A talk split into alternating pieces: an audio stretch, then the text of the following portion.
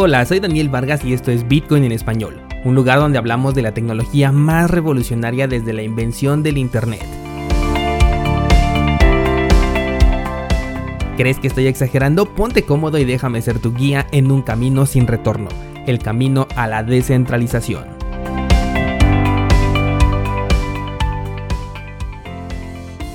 Hoy es martes 4 de agosto de 2020 y veo mucho nerviosismo en las personas con respecto al precio de Bitcoin.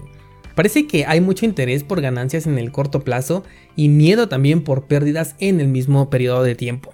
Síntomas muy claros de no tener una buena estrategia sin duda. La verdad es que no me sorprendería ver a Bitcoin tocar nuevamente el nivel de los 9800, de hecho te lo comenté ya la semana pasada. Lo que sí me preocuparía es que eh, si rompiera este nivel de soporte estaríamos entonces regresando a la tendencia bajista.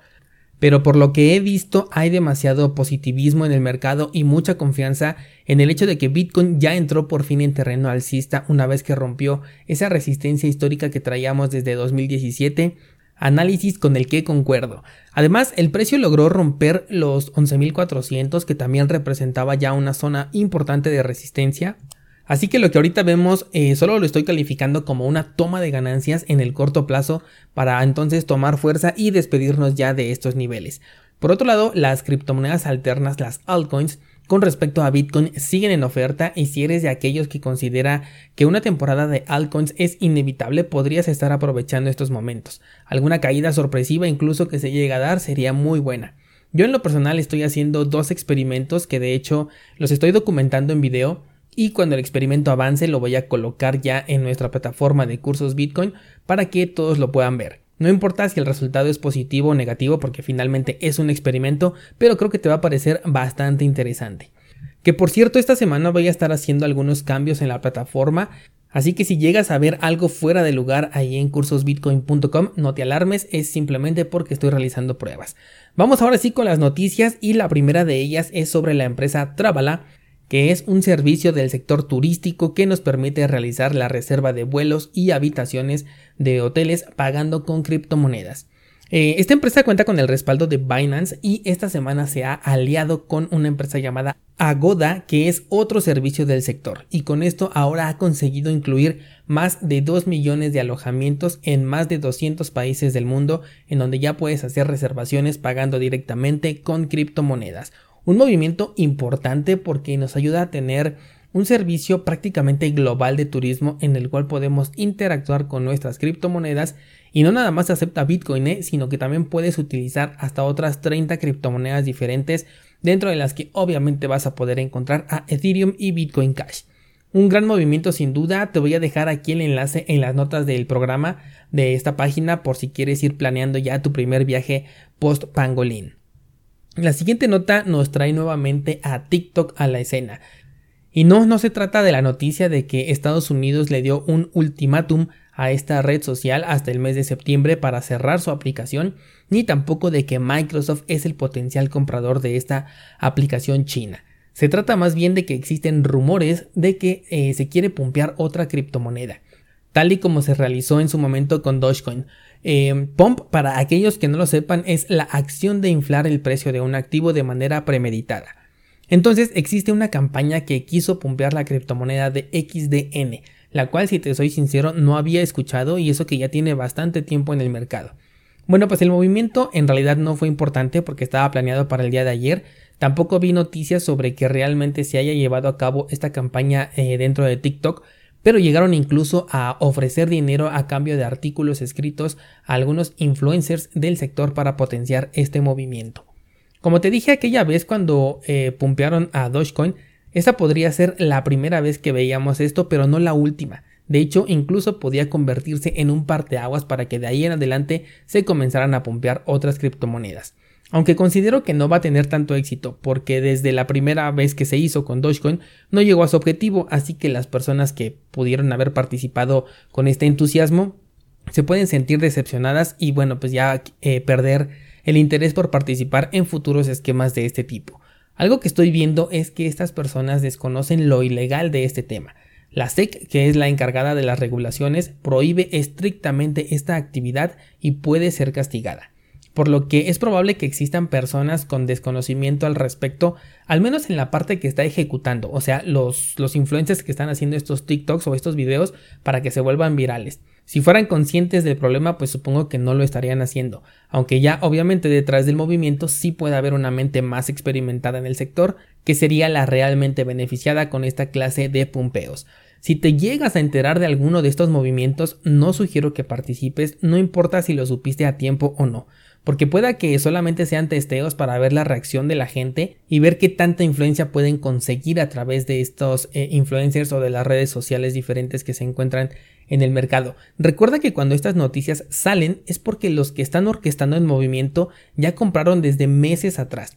Por ejemplo, esta moneda de la que te hablé ha hecho un movimiento del 700%, pero desde mayo para acá.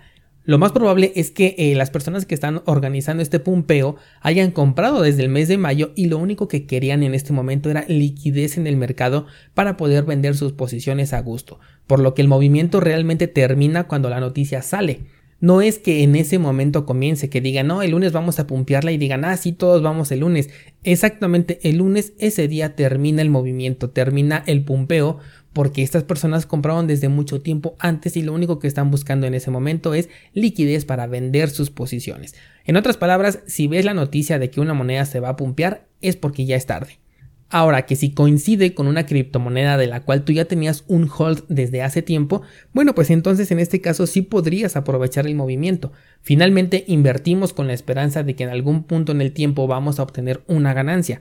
Y si ese punto llega gracias a un pumpeo, no veo ninguna razón para no aprovecharlo. Como dije, es bien diferente el caso en el que ya estabas dentro y coincidió con el pumpeo a que inviertas motivado porque van a querer subir el precio, ¿vale? Son cosas bastante diferentes. Pasando a otras noticias, la cadena de bloques de Ethereum Classic estuvo a punto de ser bifurcada por un ataque del 51%. Eh, se ordenó cancelar las transacciones en las casas de cambio centralizadas para evitar algún riesgo potencial hasta estar seguros de eh, que se estaba trabajando sobre la cadena correcta. Esta clase de ataques permiten reorganizar la cadena, con lo que pueden conseguir ya sea duplicar el gasto, borrar transacciones o incluso forzar a una bifurcación. Aprovechando este punto, hago la aclaración de que blockchain se supone que soluciona dos problemas importantes. Número uno, eh, la eliminación de una entidad centralizada, es decir, que no necesitemos a un intermediario entre nuestras transacciones para poder confiar en ellas. La segunda o el segundo problema que resuelve es el del doble gasto. Bueno, pues como puedes darte cuenta, blockchain por sí sola no es nada, y aún así pueden verse eh, escenarios de doble gasto dentro de la blockchain. Esto te lo cuento solamente para reforzar que blockchain no es la tecnología que importa. Bitcoin es lo que hace que blockchain funcione de manera inalterable y por ende Bitcoin es la verdadera tecnología. Ayer justamente un descentralizado me estaba preguntando si Bitcoin era inhackeable, a lo que estrictamente la respuesta sería que no, porque es de código abierto y cualquier persona puede simplemente tomar este código y modificarlo a su gusto. Pero el detalle comienza en que esta modificación tiene que ser aceptada tanto por los mineros como por los nodos. Eso quiere decir que tienes que pasar por miles de verificaciones que tendrían que estar completamente de acuerdo con esta modificación para que pueda ser efectiva. Es justo ahí donde radica la fortaleza de Bitcoin y no es tan fácil hacer lo que acaba de ocurrir por ejemplo en Ethereum Classic, esto de reordenar la cadena y hacer un ataque del 51%, porque hacer esto conlleva un costo el costo dentro de la cadena de Bitcoin es mucho más alto que la recompensa que puedes obtener, además de que aún pagando ese costo el resultado del ataque ni siquiera está garantizado. O sea que tienes una alta probabilidad de perder una suma millonaria y que sea en vano. Y en el hipotético caso de que funcionara, el colmo de todo esto sería que como esto representaría una vulnerabilidad para Bitcoin, entonces Bitcoin dejaría de servir y la recompensa que habrás obtenido por este hackeo devaluaría a Bitcoin hasta valer cero, porque entonces Bitcoin habría demostrado ser inútil. Esa es la enorme diferencia entre que sea hackeable y que no baste con que simplemente se hackee, sino que una vez hecho este hackeo necesita pasar por cientos de miles de filtros e incluso si consiguiera que el 51% la utilizara, simplemente existiría una bifurcación.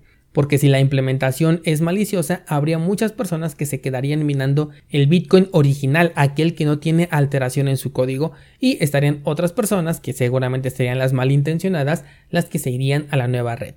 Desde este punto de vista, Bitcoin Cash, por ejemplo, es exactamente un intento de hackeo a Bitcoin, y tú puedes ver el resultado. Bitcoin Cash como propuesta es insostenible y una verdadera shitcoin que no hizo ni cosquillas a la red original de Bitcoin porque lo que se pretendía era que Bitcoin dejara de existir y en su lugar utilizáramos Bitcoin Cash, una solución completamente inviable.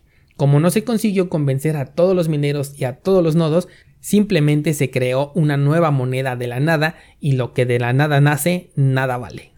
Hasta aquí por hoy descentralizado, no olvides que el día de hoy tenemos clase nueva en cursosbitcoin.com, que por cierto, esta semana la plataforma cumple un año de vida, lo cual me hace sentir muy emocionado. Muchas gracias por la confianza descentralizado y te espero mañana en punto de las 5 de la mañana con más noticias del mundo cripto.